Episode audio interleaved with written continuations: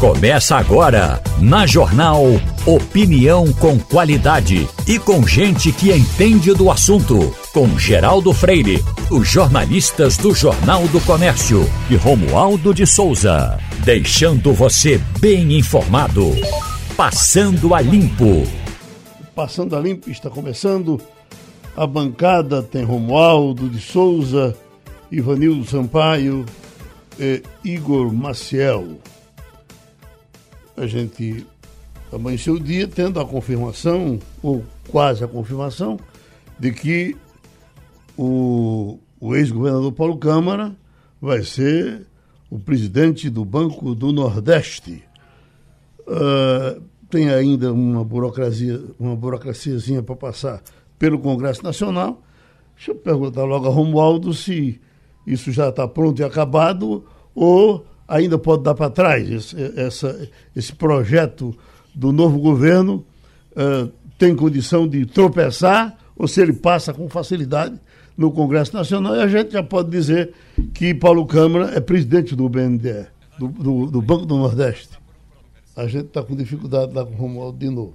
É Ivanildo. Bom dia, Geraldo. Bom dia, ouvintes. Eu acho que o nome dele será aprovado. É, o mesmo problema ele teve com o BNDES e uhum. não teve nenhum empecilho, dominou o que ele queria e vamos em frente. Eu acho que é muito bom isso para Pernambuco, né? porque o Banco do, do, do Nordeste é um banco de fomento, pode financiar grandes empresas, médias empresas também. É, nós precisamos disso, né? nós precisamos de investimento no Estado. O Banco uhum. do Nordeste pode muito bem é, alocar esses investimentos né? e Paulo pode ser o homem que vai fazer essa ponte.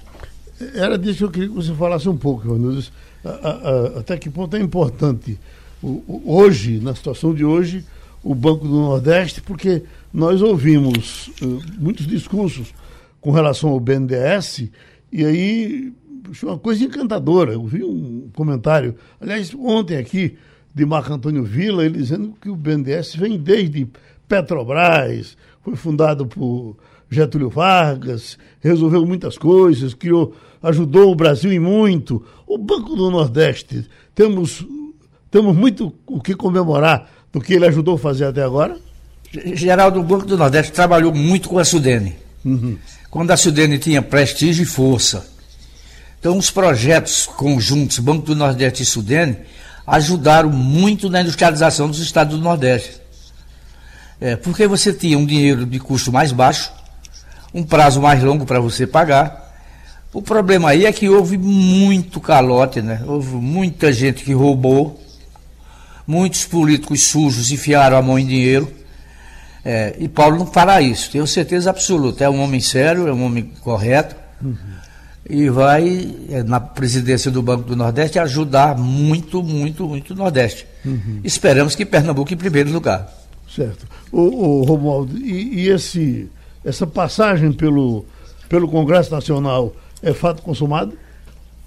Geraldo, é, é bom lembrar que o presidente do BNDES, Aloysio Mercadante, não tinha todas as credenciais para assumir o banco.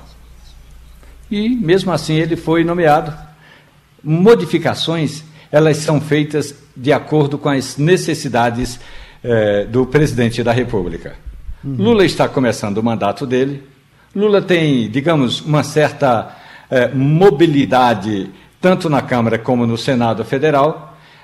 A questão toda é: Paulo Câmara, é, ele vai até fazer o que muita gente deveria ter feito quando esteve no comando do Banco do Nordeste.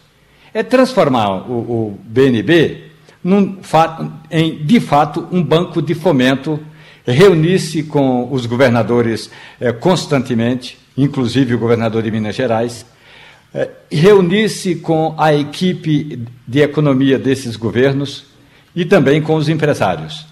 Duas semanas atrás, eu conversei com um importante prefeito do estado de Pernambuco, o prefeito de Vitória de Santo Antão, Paulo Roberto, e ele me disse o seguinte: olha, o problema do BNB hoje é burocracia. É uma burocracia que projetos municipais, para serem aprovados, a gente praticamente é, é, deixa, é, como ele disse, deixa uma bolsa de sangue em cada esquina para entregar a papelada. E nem sempre os projetos, chamados projetos de infraestrutura, projetos de desenvolvimento na região, são é, levados em consideração. Então é importante que Paulo Câmara, vindo a assumir o Banco do Nordeste, e para isso ele tem habilidade, que seja um negociador, que visite esses projetos todos do Nordeste. Agora, é, está causando muita ciumeira Uhum. Sabe por quê, Geraldo? Porque Paulo Câmara hoje não tem, digamos, um padrinho político, ele não está afiliado a um partido político. E o mesmo o PT, o Partido dos Trabalhadores, tem ou teria candidatos para comandar o BNB.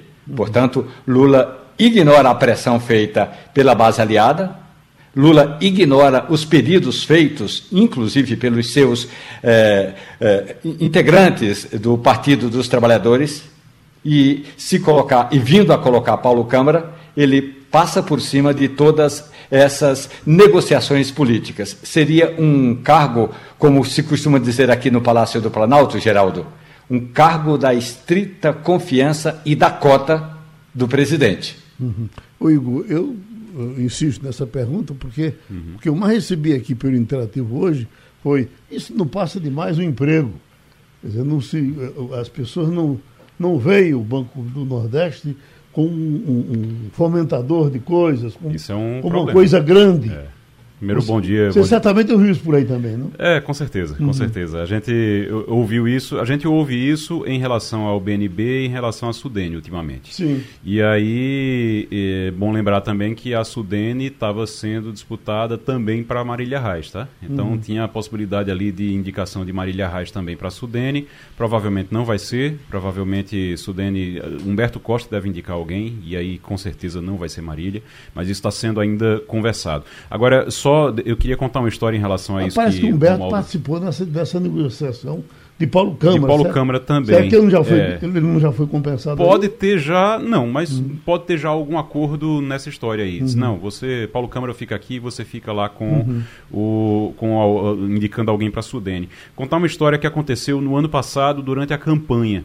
Lula estava num evento, encontrou com Paulo Câmara e com a então primeira dama, a esposa de Paulo Câmara, e aí estavam os dois juntos lá e, e, Lula chegou nesse evento e disse para Paulo Câmara, é, brincou com ele que ah, tá acabando, né? Daqui a pouquinho, daqui a pouco vai, vai entregar o governo e tudo. E aí voltou-se, quem me contou foi uma pessoa que estava na hora que presenciou e se voltou-se para então primeira dama, para a esposa de, de, de Paulo Câmara e disse, olha, nem se nem se aperrei porque nem, nem se anime porque ele não vai ficar é, não vai voltar para casa, não. Ele vai para Brasília ou, ou pelo menos ele vai para o governo trabalhar comigo. Então uhum. ele disse isso a Paulo Câmara na hora. Não se falou mais no assunto depois, se, fala, se imaginava um ministério, alguma coisa do tipo, acabou não acontecendo. Mas isso é só para ilustrar o que Romualdo estava dizendo agora, que é algo, é, foi uma escolha realmente de Lula. Não tem aí indicação de PSB, do partido, até porque ele saiu do PSB, não tem indicação de PT ou de Humberto ou de quem quer que seja. É exatamente para ilustrar isso. O Lula, desde a campanha, tem dito: olha, você vai para lá trabalhar comigo. Agora, independente de partido, independente de qualquer coisa. O, a maior preocupação para Paulo Câmara, nesse momento, a maior preocupação é não permitir que o Banco do Nordeste se transforme no que se transformou a Sudene. Uhum. Quem acompanha há mais tempo, você, Ivanildo, Romualdo também, mas Ivanildo acompanhou isso muito bem, muito, muito de perto. Reunião da Sudene era uma coisa Sim. espetacular, assim, o mundo parava. O Brasil parava. O Brasil parava, exatamente, para a reunião da Sudene. O Nordeste inteiro vinha para cá. O que é a Sudene hoje? Uhum. O que é a Sudene hoje. Então, assim, a Sudene hoje é um, um, um órgão. É um escritório, né? É um escritório que hoje não tem a importância, não tem importância, nem um décimo da importância que tinha antes. Então, a grande preocupação é que o BNB não se transforme nisso. Uhum. Paulo Câmara tem um desafio grande pela frente, inclusive pelo que o Romualdo estava falando aí. A, a, a Sudene, Agora, Geraldo, ontem eu conversei com o líder do governo no Senado, uhum. e aí o que me disse o senador Jacques Wagner a gente aprova essa lei com muita facilidade. E estamos nos referindo à chamada Lei das Estatais. Essa lei já foi aprovada na Câmara dos Deputados e que reduz o tamanho eh, do período em que um governante, no caso Paulo Câmara deixa o cargo e tem que ficar numa quarentena para assumir um cargo nesse como do presidente do Banco do Nordeste. Pelo que foi aprovado pela Câmara, reduz para 30 dias o tempo de quarentena.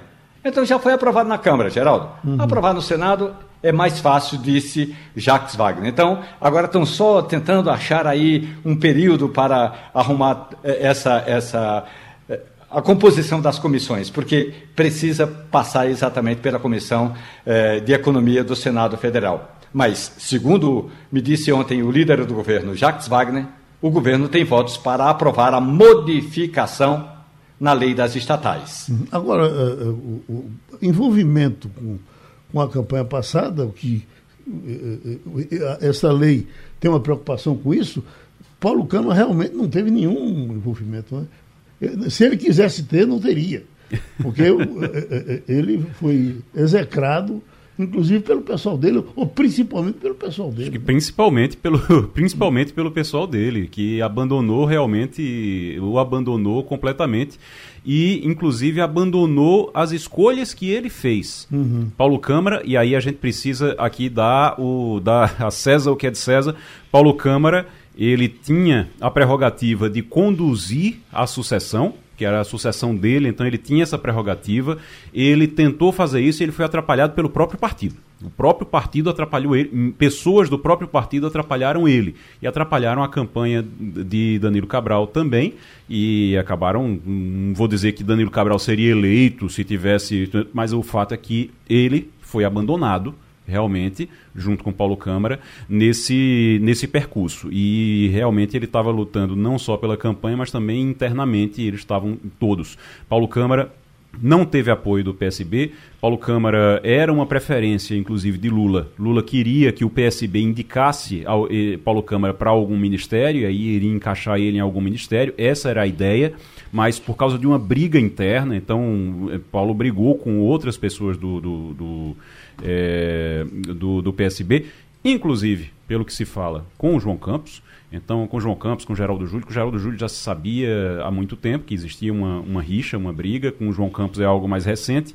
mas a informação que a gente, que a gente recebeu durante esses últimos, essas últimas semanas, esses últimos meses, é de que existia uma briga muito grande entre eles. E que ocasionou, inclusive, a saída de Paulo Câmara do PSB, ele que se desfiliou do PSB Uh, faz mais ou menos uns, uma semana, um, pouco mais de uma semana. Ivanildo Sampaio, a Sudene, a última vez que a gente ouviu falar dela, ouviu agora dizer que é, Marília estaria cotada, é, né? Cotada para a Sudene, mas que ela poderia fazer alguma coisa foi naquela passagem rápida, tirado com uma facilidade enorme do senador de Caruaru, Douglas Mansa. Douglas, Douglas Sintra. É que veio aqui para um debate e digo, puxa vida, mas prometeu tanta coisa com essa Sudene que eu digo, bom, então a Sudene vai voltar. E de repente hoje, se você perguntar a, a, a, a 100 pessoas informadas quem está na Sudene hoje, as 100 pessoas informadas não saberão dizer. Não é isso, Ivanildo? Geraldo, inclusive Ivanildo Sampaio. eu não sei quem é o superintendente da Sudene. Uhum. E nem me interessa saber porque aquilo acabou. Uhum. Há muito tempo a Sudene acabou. Não tem nenhuma voz política, não tem nenhuma voz na economia, não tem um superintendente de prestígio junto a qualquer ministério. Então, Sudene é simplesmente um emprego para quem perdeu a eleição. Eu não sei porque ainda não acabaram com essa. Juro a você. Hum. Eu conheci a Sudene no auge, como o Igor falou. Geraldo, eram nove governadores presentes nas reuniões. Quatro, cinco ministros.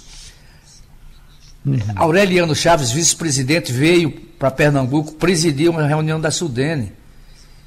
É, enfim, era uma instituição que tinha prestígio, técnicos de altíssimo nível, reconhecimento internacional projetou Celso Furtado, rapaz. Celso Furtado não era conhecido antes de Sudene, não. Uhum. Hoje é um nome conhecido no mundo inteiro. Uhum. Então, o que era Sudene o que é hoje? Agora, Pode deixar com Marília que não, não tem faz nenhum problema. Agora, Romualdo, eu tenho um, um, amigo muito querido que é autor da Sudene e ele continua dizendo que a Sudene tem dinheiro e que uh, diversas obras eh, por exemplo, a, a, essa que mais deu certo aqui, a, a Jeep, teria dinheiro da Sudene colocado e muito dinheiro. Era só uma questão de, de alguém para, eh, eh, como dizia o Anildo, com força e prestígio para botar esse dinheiro para fora. Geraldo, quando o senador Rogério Marinho foi candidato à presidência do Senado e acabou derrotado por Rodrigo Pacheco, Rogério Marinho se dirigiu aos, nove, aos, eh, nove, aos 27, eh, 27 senadores do Nordeste. Uhum. E ele lembrou que quando ele foi ministro do Desenvolvimento Regional na gestão do presidente Jair Bolsonaro, a Sudene, segundo ele, tinha recursos suficientes para tocar obras de desenvolvimento na região. E aí ele chamou os governadores, dizendo que houve uma má vontade dos governadores que não deram a devida atenção à Sudene. Isso palavras de Rogério Marinho, que foi ministro do Desenvolvimento Regional, a quem a Sudene ficava ou fica, é, ficava, porque mudou agora a estrutura, mas ficava subordinada. Uhum. Ou seja, pode até não ser tudo verdade, mas Rogério Marinho disse que os governadores do Nordeste meio que fizeram um boicote para não pegar dinheiro da Sudene, porque queriam, da mesma forma, boicotar o governo do presidente Jair Bolsonaro. Conversa à parte, o fato é que, de fato, a Sudene precisa retomar aquela época em que a gente passava, Ivanildo, pelo interior de Pernambuco, por exemplo, no interior da Paraíba, e via centenas de placas com os dizeres lá em cima. Sudene, Superintendência de Desenvolvimento do Nordeste, esse empreendimento tem verba da Sudene. Isso era importante para a gente ver, mesmo que pequenas obras eh, de infraestrutura no Nordeste. Você está contando essa história, Romualdo, dos governadores do Nordeste, que o Rogério Marinho é, reclamava, eu vou dizer uma coisa, eu vou dizer uma coisa, nesse mesmo período, até para corroborar a, a fala de, de, de Marinho, que a gente não sabe, tudo bem, não dá para ter certeza de que é verdade, mas só para corroborar o que, ele, o que ele reclamava, nesse mesmo período foi criado, sabe o que? O consórcio dos governadores do Nordeste. Essa coisa maravilhosa desse consórcio que funciona, que é uma beleza, que é uma maravilha, que já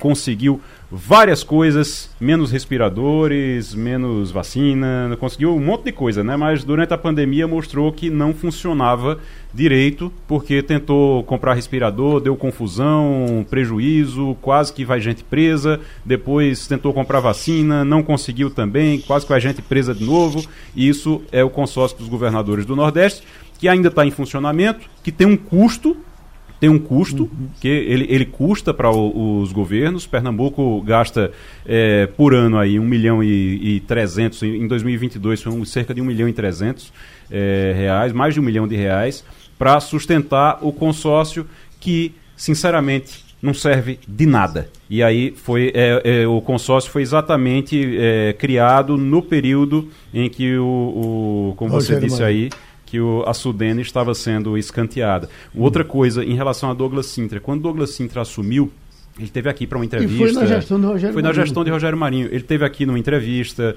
é, participou, ele tinha muitos planos para lá. Eu cheguei aí lá almoçar com, com ele, almoçar lá na Sudene com ele, conhecer ele, foi mostrar o prédio, que é um prédio novo ali Exato, agora Boa Viagem, na, né? em Boa Viagem ali na Domingos Ferreira. Então não é mais não usa mais aquele prédio lá da cidade universitária, uhum. usa esse prédio, um prédio grande, bem estruturado, é, moderno, com ele tinha vários planos, planos de desenvolvimento, vários setores aqui para a região. E sabe como foi que, que ele saiu, uhum. no fim das contas? Porque um aliado de Bolsonaro de um outro estado, acho que não lembro se era da Paraíba ou do Ceará, chegou e disse: Não, não, eu preciso encaixar aqui alguém de algum jeito. Não, tá bom, então tira lá Tem um o. tempo um vereador de Alagoas, de Maceió. É, de Maceió, exatamente. O vereador de Maceió. Então Exato. você procura assim qualquer coisa só para encaixar alguém ali, pronto, uhum. e acabou. Só, é só para resolver problema. Esse, isso que Romualdo estava hoje, antes do, de, de, começar o Passando a Limpo, Romualdo estava uhum. trazendo é, na coluna dele essa coisa do, dos cargos de segundo escalão, de terceiro escalão, uhum. que o, os aliados vão lá e dizem: Lula, eu quero isso aqui, então Bolsonaro, eu quero um, um cargo para encaixar Fulano. É, é para isso que a Sudene está servindo. Uhum. Infelizmente, é para isso que a Sudene está servindo. Quer fechar, Romualdo? Ah, eu acho importante também dizer que esse mesmo consórcio do Nordeste, Igor, pelo menos em um quesito, conseguiu se articular.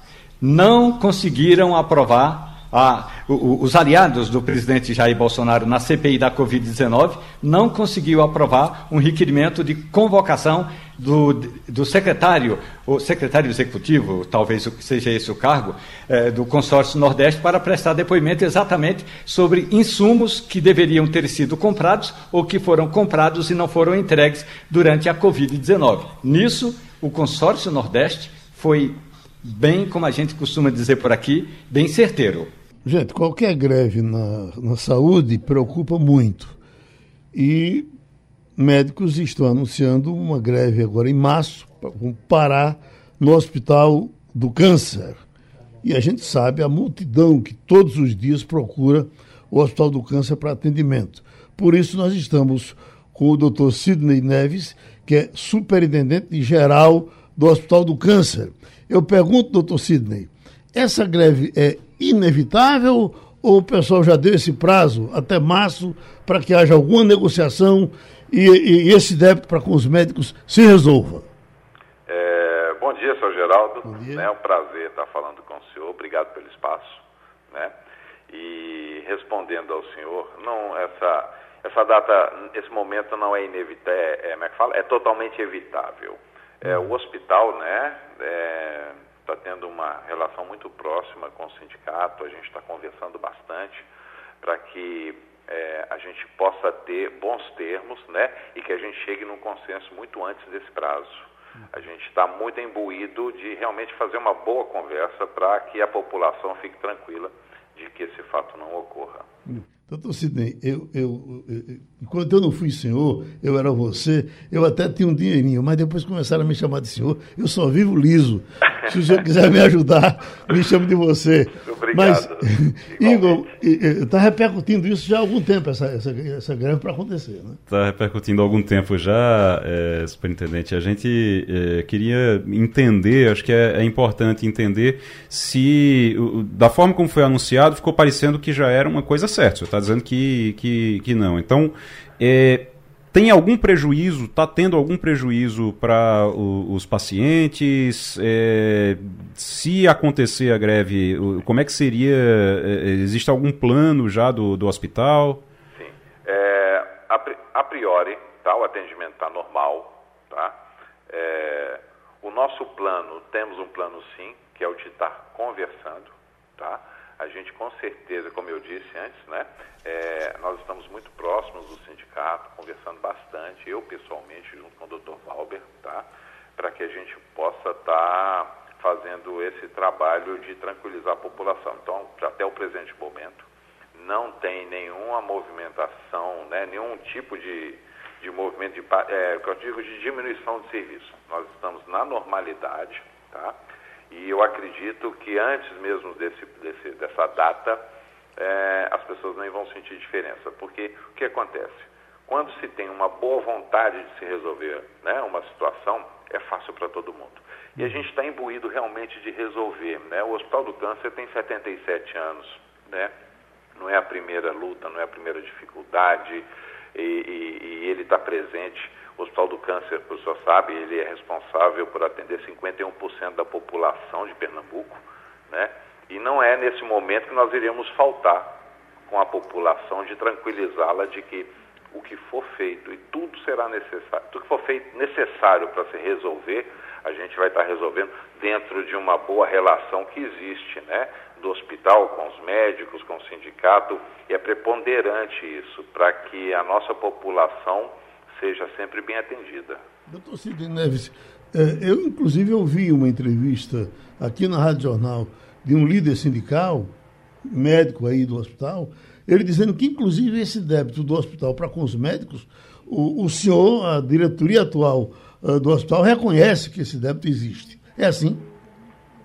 É, nós estamos fazendo o devido levantamento, tá? Uhum. É, para exatamente a gente poder entender como isso se iniciou quando se iniciou e como foi feito. Então, nós estamos é, fazendo todos os levantamentos devidos, né, para que a gente possa estar tá continuando uma conversa, perfeito? Uhum. Que esses débitos são de produção, não são salário, é de produção, tá? uhum. de produção cirúrgica. Então a gente está levantando todos esses dados tá? para que a gente possa sentar na mesa novamente e chegar num consenso e de uma forma de um acordo para que todos saiam satisfeitos e principalmente a população. Uhum. Ivanildo Sampaio? Perdão? Bom dia, doutor Sidney. Bom dia. É, pelos números que foram divulgados na imprensa, os volumes são muito altos. Né? O débito me parece muito grande. Eu pergunto ao senhor, quais são as fontes de receita com as quais o hospital conta hoje? Conta hoje? Olha, foi muito bem colocado pelo senhor. Tá? É, hoje nós, nós somos um hospital filantrópico, tá? sem fins lucrativos.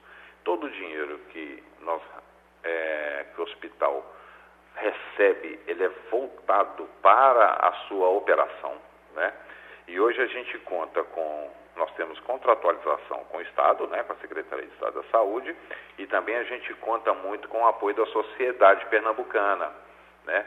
Pessoas, empresas, é, emendas parlamentares, né? Os políticos nos apoiam muito, nós temos dois seu troco, então nós temos vários movimentos para que façam, nos apoiem, né, que nos ajudam nesse custo. Né? O senhor ter ideia, por exemplo, aqui no hospital, a gente faz 65, a gente fornece 65 mil refeições mensais. Tá? Eu tenho um custo hoje de 240 mil na, na cozinha. E olha que eu tenho muito apoio, muita doação de empresários, de empresas, de frigoríficos que nos mandam carne semanalmente, frango, que nos apoiam. E mesmo assim eu tenho esse custo. Né? Então, o custo realmente é elevado, mas graças a esse trabalho da população que reconhece o trabalho, é, nos fica mais fácil um pouco. A gente não consegue suprir todos os custos, você sabe que o custo da saúde, principalmente da oncologia, é muito elevado, né? porque são, são tecnologias avançadas e medicações de primeiro mundo. Né? E isso dificulta essa, fechar a conta mas a população nos ajuda muito, muito, muito. E a gente quer realmente fazer um trabalho de transparência né, nesse ano de 2023, que as pessoas tenham segurança de que tudo, aquele esforço que elas fazem de deixar o seu troco, de mandar uma doação, seja realmente, elas tenham a segurança de que está indo para o paciente. Uhum. Ivanildo, você tratou bem agora desse assunto. E eu estava me lembrando, doutor Cid, e trazendo o Ivanildo para a conversa, que o, o, o Hospital do Câncer tinha uma equipe, não de dentro, de fora, absolutamente ligada, interessada. Eu me lembro de Dona Dulce Sampaio. Ela viveu a vida inteira falando do Hospital do Câncer, pedindo para o Hospital do Câncer. Eu acho que tá, é preciso fazer outra levantada de pessoas novas que se interessem pelo Hospital do Câncer, porque ele é muito importante para o Estado. Olha, Geraldo, eu tive o, o, a honra de escrever um, um, uma plaqueta com 50 anos do Hospital do Câncer. Uhum. Aliás, 50 anos do Serviço de Combate ao Câncer. Sociedade Pernambucana de Combate ao Câncer. O nome, o nome oficial era esse. Uhum. Realmente havia gente muito dedicada ao Hospital do Câncer e ao trabalho do, de, protesto, de, de, prevenção contra o câncer. Uhum. Dr. Jaime Queiroz foi um pioneiro disso, você Sim. sabe disso. Uhum. Os políticos, feito Adelmar da Costa Carvalho, eles doavam todos os vencimentos que eles tinham como político, como deputado, ele não recebia, ele transferia para o Hospital do Câncer. Uhum. Ele não precisava, era um ponto de rico. Então, quer dizer, havia muita gente envolvida com esse projeto. O doutor Cid Sampaio foi um, você falou de Dona Dulce. Uhum.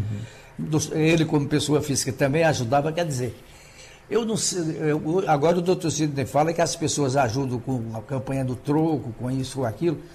Mas eu acho que faltou uma divulgação maior e um, um, uma, realmente uma campanha tra, trazendo a sociedade para ver o quanto é importante para Pernambuco o funcionamento em condições normais da instituição como o Serviço de Proteção ao, ao, de, contra o Câncer, daí ao Hospital do Câncer. Quer fechar, doutor Sidney? Não, eu, eu só gostaria de ver uh, essa importância é, realmente, pelo, só para o senhor ter ideia, né, nós vamos atender, como eu falei, nós vamos atender 51% da população que pelo INCA, no triênio de 2023 a 2025, tá? Nós teremos aproximadamente 75 mil novos casos de oncologia, tá? E o que que acontece? Esses novos casos, novos casos, 51% vão passar pelo Hospital do Câncer. Uhum. Nós vamos fazer, na, na, nossa série histórica, tá? é, o Hospital do Câncer é responsável por fazer 43% das cirurgias oncológicas, 45% das radioterapias e 35% das quimioterapias desta população. Então, o Hospital do Câncer é um hospital 100% SUS e 100% oncológico. Uhum. No estado de Pernambuco, ele é o único nessa situação. Segundo levantamentos feitos, como nós só temos quatro no país, a gente está até levantando, mas só tem quatro nessa situação, 100% SUS e 100% oncológico. Ou seja, a importância, o peso do hospital é uma coisa maravilhosa. A, a, a população apoia, mas o apelo do hospital, só para você ter ideia, esses são números que são da nossa produção. Certo. E a gente não pode faltar nunca com a população e não vai acontecer isso. Pronto, a gente agradece a participação do superintendente geral do Hospital do Câncer, Sidney Neves. Nós ontem conversamos aqui com o cientista Luciano Jatabai, tratamos uh, da questão dos terremotos, por conta desse terror uh, que, que, que o mundo inteiro está acompanhando. E aí, Igor, inclusive, deu um toquezinho na situação de Caruaru, falando que já esteve em Caruaru e, e no, no, maior terremoto que aconteceu, não digo terremoto, abalo sísmico. É um abalo sísmico. Que aconteceu né? lá, lá, lá, tem um nome, viu, que o pessoal é. chama. É estrondo. Estrondo? É estrondo. Porque a, a, sensação é essa mesmo. Ele não, não treme até. Você sente um bum. Uhum. É como se fosse uma um, um baque, assim, bum. Hum. É mais ou então, menos isso. É, é, é, mas por tudo que a gente escuta dos cientistas, desse pessoal do Rio Grande do Norte, até pela conversa de ontem do professor Silvano com você, Sim. é como que a própria população já banalizasse um pouco, já entendesse que aquilo não vai dar em nada. Não é? é, é então, o que é que é você nos diz? Aconteceu, ontem, aconteceu de ontem para hoje, né? De ontem para hoje. Depois que a gente falou ontem, é. aí de ontem para hoje aconteceu lá um. Você imagina o cara que. Um pouco mais de dois o cara na, que está com reflexo do que está acontecendo na Síria, por e exemplo. E de repente sente a terra é? tremer, dá um hum. susto, dá um, dá um medinho, dá um medinho quando você não está acostumado. Chegou a minha hora. É, agora, o, o, que acontece lá em Caruaru, o pessoal tá, tá acostumado e até é, é algo muito, é meio que até banalizado, é até normal já acontecer, porque não tem grandes consequências, lá em Caruaru, quando acontece. A gente até conversou com o Sim. doutor Lucivânio ontem. Uhum. O doutor Lucivânio disse: não, não, não, passa, nunca passou de 5, não vai passar de 5. Já chegou a, a 4,7 uma uhum. vez. Foi esse que, que eu disse que senti que foi bem, bem complicado, realmente. Mas você sente um, um, um, um susto na hora, porque você sente a terra, você sente a terra embaixo de você, dá um, um baque, dá aquele baque, você sente aquilo, mas você escuta muito barulho também. Eu estava uma vez num desses que aconteceu, eu estava na, na, garagem de casa, assim, do, do prédio, e tem um prédio na frente do meu que era a fachada toda de vidro. E eu vi quando os vidros começaram a balançar, uhum. daquele balançado, o tempo todo, e aquele balançado ali, aquela coisa é, chama atenção, assusta na hora, mas não quebrou nada. Não Então, isso que aconteceu de ontem para hoje também foi mais ou menos isso. Por que é que o pessoal está eh, tão acostumado lá?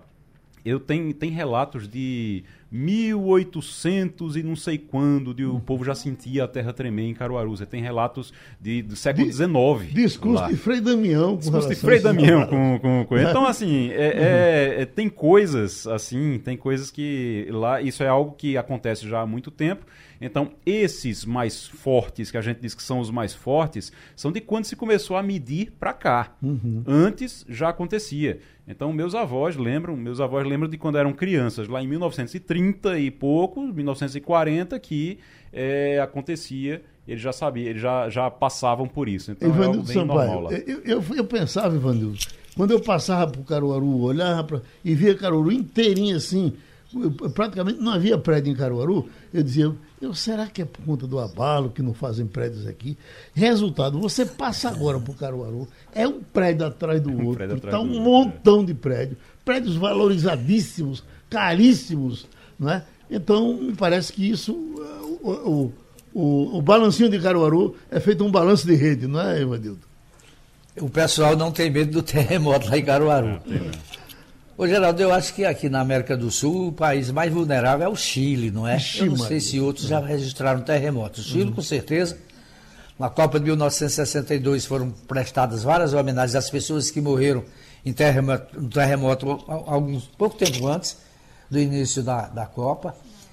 É, mas o Chile estaria na cabeça da, da Cordilheira dos Andes, né? Uhum. Nós estamos bastante distantes disso.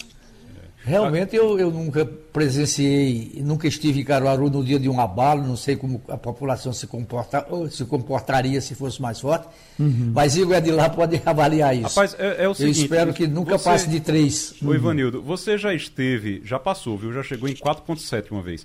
É, é, você já esteve, assim, é, ao lado de um lugar que estava sendo construído, de alguma construção, e tem aquela, aquela máquina que fica batendo para quebrar pedra lá embaixo? Faz que às vezes racha até a casa de junto. Que às vezes racha a casa, a casa que está ao lado, tudo. A, a, quando a, bate aquela. Não, não, é uma. É uma estaca, né? Uhum. Que faz tum, bate lá para quebrar pedra, para poder construir. Pronto. É, a sensação é aquela.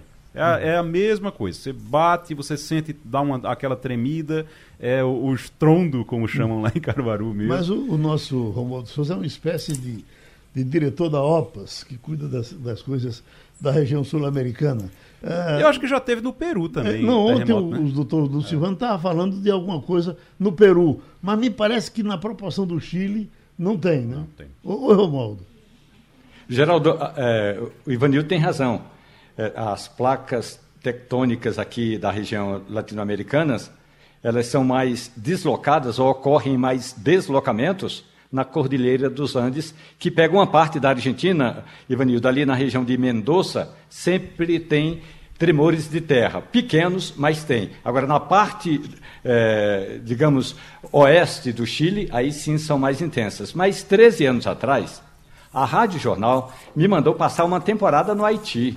Uhum. E quando eu cheguei no Haiti, a primeira coisa que me fizeram foi pegar o meu passaporte a segunda, perguntar se eu sabia dirigir Land Rover, porque a ONU estava com um monte de Land Rover, tudo que eu queria na vida, um monte de Land Rover por lá. Então eu fiquei dirigindo Land Rover. E depois uh, veio um técnico lá da ONU me ensinar como é que anda na rua quando começa um terremoto. Você tem que andar com as pernas é, como quem está andando no jumento, com as pernas descanchadas, assim, bem abertas, curvas, na verdade, para não é, ser derrubado imediatamente. Mas, voltando ao Brasil, se ontem houve esse pequeno tremor, assim, por assim dizer, lá na região de Caruaru, hoje pela manhã, por volta das 5 horas da manhã, houve um intenso tremor na região é, de Letícia, lá na divisa do Brasil com a Venezuela.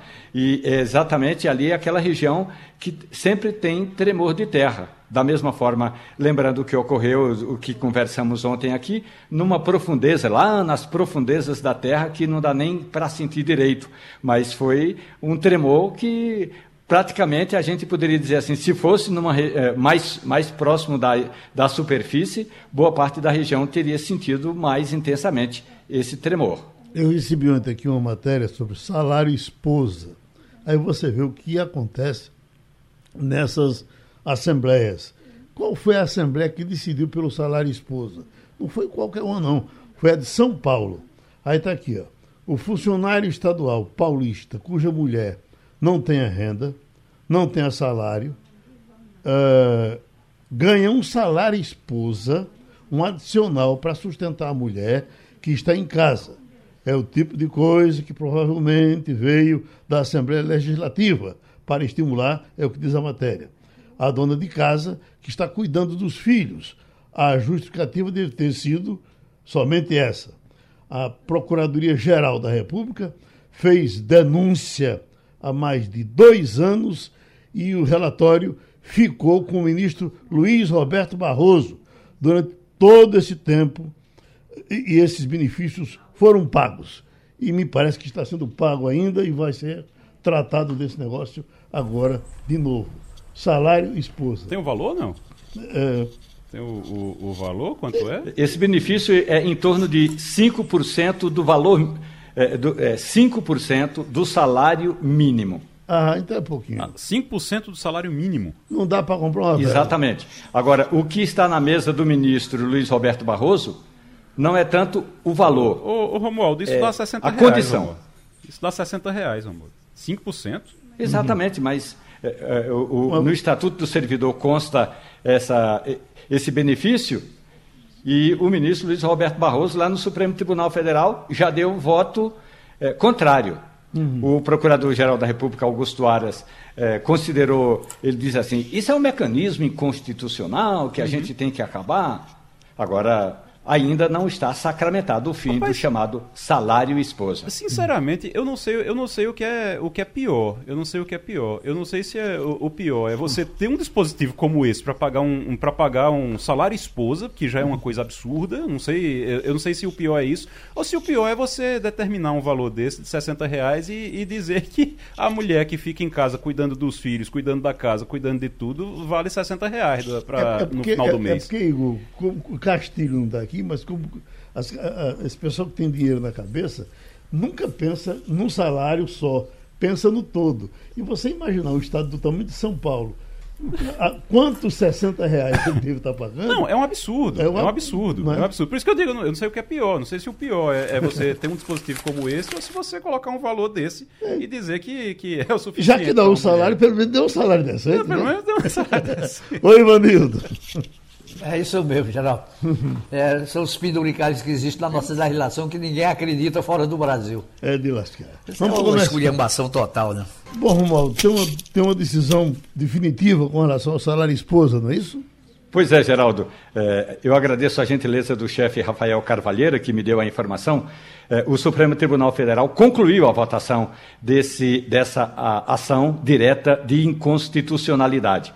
Por unanimidade, os 11 ministros decidiram que salário esposa é um benefício inconstitucional seguiram a recomendação do Procurador-Geral da República, Augusto Aras, e aí o, o, o relator, eh, os ministros acompanharam o voto do relator Luiz Roberto Barroso, que já tinha dito que salário, o pagamento do salário esposa a trabalhadores urbanos e rurais e a servidores públicos, segundo ele, viola a regra da Constituição Federal. Portanto, grato pela gentileza do Rafael e agora a gente está atualizado está decretado. É inconstitucional, mesmo que sejam apenas 60 pau por mês, Geraldo. Rapaz, o... é, o, é, o, tipo de, de, É o chamado absurdo de nascença, porque isso não devia nem ter existido, velho. Tem um assunto aqui é, de hoje, é, que a gente tem tratado dele aqui, e tem evoluído para melhor, meu caro Igor. Está aqui, ó. Uhum. Remédio mais caro do mundo, o Zolgensma é incluído na cobertura dos planos de saúde. Esse, eh, naquela discussão que a gente teve com o jogador eh, da, da, na Copa do Mundo, que colaborou com, com, com a camisa. Para ajudar alguém aqui. Para ajudar. Era exatamente para pagar esse remédio. Né? Foi Richarlison. É, Richarlison. Porque esse, esse, esse. Na época era para comprar esse remédio. É, porque o, o, remédio, esse remédio, era 12 milhões de reais uh, uh, para tratamento de crianças e, e, e e, e é eficiente. Uhum. Parece que quando toma o medicamento, a gente pode até acompanhar essa criança depois que tomou esse medicamento, porque parece que é muito positivo. Aí, ó, o Zolgesma foi incluído no rol de medicamentos e procedimentos que possuem cobertura dos planos de saúde no Brasil. O remédio usado para tratamento da atrofia muscular espinhal, AME, tipo 1, é considerado o mais caro do mundo, custando agora 6 milhões. Então veja, como uh, uh, pouca gente comprava, como não, entrava no SUS, nos planos de saúde, ele pipocava para 12 milhões. Uhum. Pelo menos já baixou para 6 milhões. Já baixou. Agora deu que Deus que não lhe deu a doença de 6 milhões. Agora é, o, o, Estado tem que, tem que bancar e talvez com o Estado comprando, talvez às vezes compre em quantidade e consegue, consegue um, um preço melhor Exatamente. também. Uhum. E aí acaba fazendo também a, a, a compra, comprando uhum. mais vai fazer com que o preço baixe ao longo do tempo. Uhum. Então é importantíssima a decisão. A gente teve aqui essa semana, inclusive, falando com, com o João Paulo, acho que falando sobre, sobre aquele projeto do, do, do né? tratamento com cannabis, uhum. que a preocupação dele, inclusive, era colocar dentro do SUS, para o SUS uhum. é, pagar não apenas o, o, cultivo, mas a preocupação, a gente falou, falou sobre essa preocupação de o SUS pagar também, o SUS fazer esse, é, fornecer essa medicação. Isso também, Romualdo, uma coisa que é muito criticada, que é a judicialização, mas todo mal traz um bem. Essa foi, foi a judicialização que fez com que uh, o Ministério da Saúde passasse a se preocupar. Uh, isso me parece que já vem até do outro ministro de, desse uh, bicho, do, Marcelo Queiroga, né? que passou por lá. Marcelo Queiroga. agora me parece que o SUS está só confirmando uma decisão que já, já havia sido tomada. Por quê? Porque todo mundo que entrava com ação na justiça Como é que você vai negar para uma criança que você sabe que vai curá-la? A gente, quando discutiu aqui, Vanildo, a gente falava um remédio desse tipo era para ONU tomar conta, para o mundo encontrar um jeito de ajudar a resolver. É. Para o cientista que criar, ficar rico, ganhar muito dinheiro, mas que as pessoas tivessem condição de, de usá-lo. Então, a, a, a, ele agora entra para os planos de saúde, além do SUS, e isso nos agrada, não é isso? Eu fico pensando um remédio por este preço, Geraldo, deve ter sido alguma raiz cultivada no Jardim do Paraíso. eu nunca é porque a doença é gravíssima, a é criança morre. justifica o medicamento é, custar esse valor, Geraldo? Em não geral. Tem, não tem o menor sentido. É. Você não consegue imaginar. É, uhum. Por que razão custa isso? Exatamente. E, e porque o mundo não se une para baixar o preço. Agora baixou. Baixou, agora baixou para 100 milhões. Né? É. Ainda está um pouco alto para nós. Né? Um pouco? a judicialização vai ser muito maior a partir de agora. É, a, a, é agora o que você vai ter, já que o SUS fornece, agora você vai ter a briga do, dos pacientes para que. Acho que mais pacientes vão, vão aparecer é. agora buscando essa medicação. Parece que Romualdo quer falar disso. Pois não, Romualdo? Geraldo, tem uma. Vamos chamar de regra, que a palavra não é correta essa. A Organização Mundial de Saúde é, tem sempre apelado para que decisões da ONU, Organização das Nações Unidas, levem em consideração esse tipo de remédio raro para doenças raríssimas.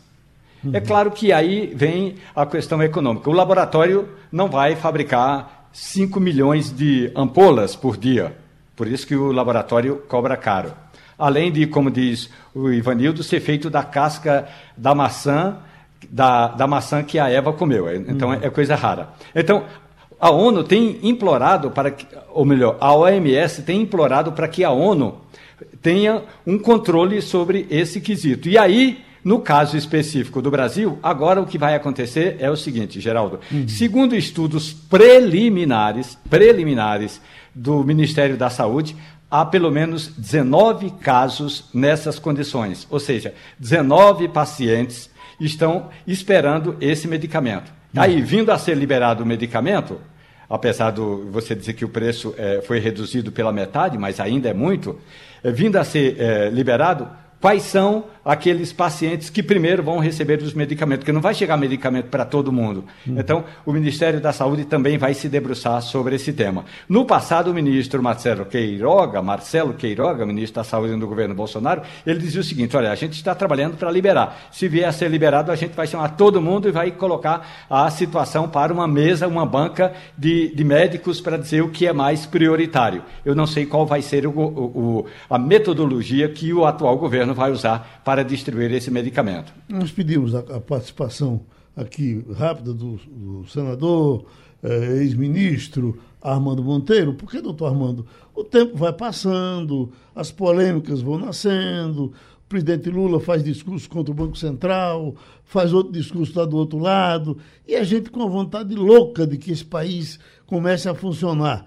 E o senhor que está fora da política, está vendo um pouco a distância, isso mesmo de, de alguma forma, preocupado com esses temas. O que é que está achando desse, desse Brasil de hoje? Olha, Geraldo, a gente tem sempre é, que, quer dizer, o brasileiro é profissão esperança. A gente torce sempre para que as coisas se aprumem, se encontrem. Mas eu estou preocupado com essas posições que vêm sendo manifestadas pelo presidente e que, a meu ver, não contribuem para que você crie realmente um clima capaz de garantir a retomada do crescimento. O papel do Banco Central, sobretudo um Banco Central independente, o mandato dele é controlar a inflação. Mas a política monetária tem que estar em estreita coordenação com a política fiscal. Em vez de ficar bradando contra a taxa de juros apenas, o governo tem que fazer sua parte. Qual é a sua parte? É oferecer essa nova âncora fiscal que vai substituir a regra do teto de gastos, para que os agentes econômicos possam saber o seguinte: olha, o governo vai garantir o controle das contas públicas e a sustentabilidade da dívida, porque quem financia a dívida é a sociedade, a dívida pública. Então, esses ruídos esses desencontros não ajudam efetivamente a que o Brasil reencontre é, a perspectiva do crescimento. Então, eu torço para que o, o governo se dê conta de que ele tem que fazer a sua parte, respeitar o mandato do Banco Central, que é um banco independente, que haja uma melhor coordenação entre as políticas monetária e fiscal e que o Brasil possa controlar a inflação abrir aí uma perspectiva de redução da taxa de juros e de retomada do crescimento econômico. Isso não se faz por discurso nem por mero voluntarismo. Isso se faz se o Brasil perseverar na agenda correta. Igor Marcel? Doutor Armando, muito bom dia. O, o senhor tem uma relação, sempre teve uma relação estreita, muito boa, muito é, benéfica com, com a indústria brasileira. O senhor já foi presidente da CNI. E eu estou achando interessante é, essa sua fala agora, que é uma fala de responsabilidade, realmente é, com a economia, com a saúde fiscal do país, é, apesar de que quando o presidente e os, os aliados mais próximos de, é, falam contra a autonomia do, do, Banco Central, a independência do Banco Central, eles dizem que é exatamente porque eles querem fomentar o crescimento da indústria, que precisa fazer isso para a indústria poder crescer é, e por aí vai. A gente sabe, assim, a gente tem acompanhado pelo tom que é mais uma. É, é, é, aquela história de você arranjar um habeas corpus preventivo para se as coisas não derem certo. O, o, como se o presidente Lula tivesse ali arranjando uma desculpa para a falta de picanha e de cerveja no futuro, que ele prometeu. E aí, se a picanha e a cerveja não chegarem, ele vai dizer lá na frente que a culpa foi do Banco Central, então ele está preparando o terreno para isso. Mas é, me chamou a atenção que eles defendem exatamente isso porque eles dizem que precisa para poder crescer a indústria primeiro precisa ter, ter saúde fiscal para poder crescer a indústria? O ambiente tem que ser esse? É, Igor, é, é, eu acho o seguinte: não se pode ter uma visão apenas curto prazista. Ninguém deve reduzir juro por decreto ou pela vontade do governante. Essas intervenções não dão certo. A indústria tem que ser sócia da estabilidade, da previsibilidade e da segurança porque o investimento da indústria é um investimento que, cujo retorno é de médio e longo prazo. O que o Brasil precisa é estabilizar a economia, promover as reformas. O que é mais importante hoje para a indústria é a reforma tributária. Porque quem mais padece com o ambiente tributário caótico que nós temos é a indústria. A indústria nacional está perdendo espaço para o produto importado exatamente por conta das disfunções é, do, do sistema tributário brasileiro. Então, o que é que nós precisamos? Nós precisamos estabilizar a economia, controlar a inflação, abrir uma perspectiva de redução da taxa de juros e promover a reforma mais importante para o setor produtivo, que é a reforma tributária. Agora, isso tudo tem que se fazer de forma responsável, eu fico assistindo um debate que está enviesado, está equivocado. Muitas vezes fica se contrapondo a ideia de responsabilidade social com a com a, como se fosse antagônica da responsabilidade fiscal. Ora, só existem políticas sociais sustentáveis com regimes fiscais responsáveis. Porque se você não tiver um quadro fiscal estável, você não pode assegurar a continuidade do financiamento das políticas públicas na área social. Então, é lamentável que o debate público, às vezes, é, é, se desvirtue. O, a sociedade precisa, nesse momento, de sinais do governante, sinais corretos. E aí é preciso que todos possam remar na mesma direção. Pronto. Mas eu faço votos de que o Lula possa, até na sua própria memória, lembrar do que foi a experiência do seu primeiro governo. Eu era presidente da CNI em 2003 e recordo que o Lula avalizou, endossou a posição do Henrique Meirelles na época, que chegou a elevar a taxa de juro básica até 20, 25%. E isso foi importante depois para estabilizar a economia e para o crescimento que veio a acontecer. Então, o próprio Lula precisa lembrar do seu primeiro governo. Ele endossou de forma responsável essa política de aperto monetário que, na época, foi promovida pelo então presidente Henrique Meirelles. Portanto, é preciso que se tenha memória até mesmo da experiência do próprio governo é, do presidente Lula no primeiro mandato, que foi um mandato exitoso. O Brasil cresceu, gerou superávites primários, o Brasil reduziu a sua dívida. Então, não adianta querer, é, é, se você repetir, se, tem que se valer da experiência para poder não repetir erros. Pronto, doutor Armando, a gente agradece essa sua contribuição aqui para o Passando a Limpo. E eu faço o um registro aqui de Agnaldo, que ele é do Juazeiro da Bahia e está querendo comunicar para a gente isso. Ele diz: anote aí, Banco do Nordeste do Brasil, 49 bilhões investidos na economia em 2022. Geramos e mantemos empregos de 1 milhão e 700 mil em 2022. Os maiores programas de microcrédito do Brasil e da América do Sul, uh, o Agroamigo Rural e o Crédito Amigo Urbano foram uh, das ações e programas uh, dirigidos, direcionados pelo Banco do Nordeste do Brasil. Atuamos nas regiões mais complicadas uh, e somos lucrativos.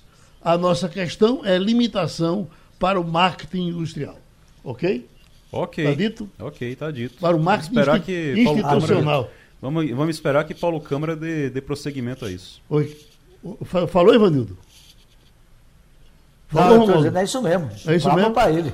Pronto. E terminou o Passando a Limpo. A Rádio Jornal apresentou Opinião com qualidade e com gente que entende do assunto. Passando a limpo.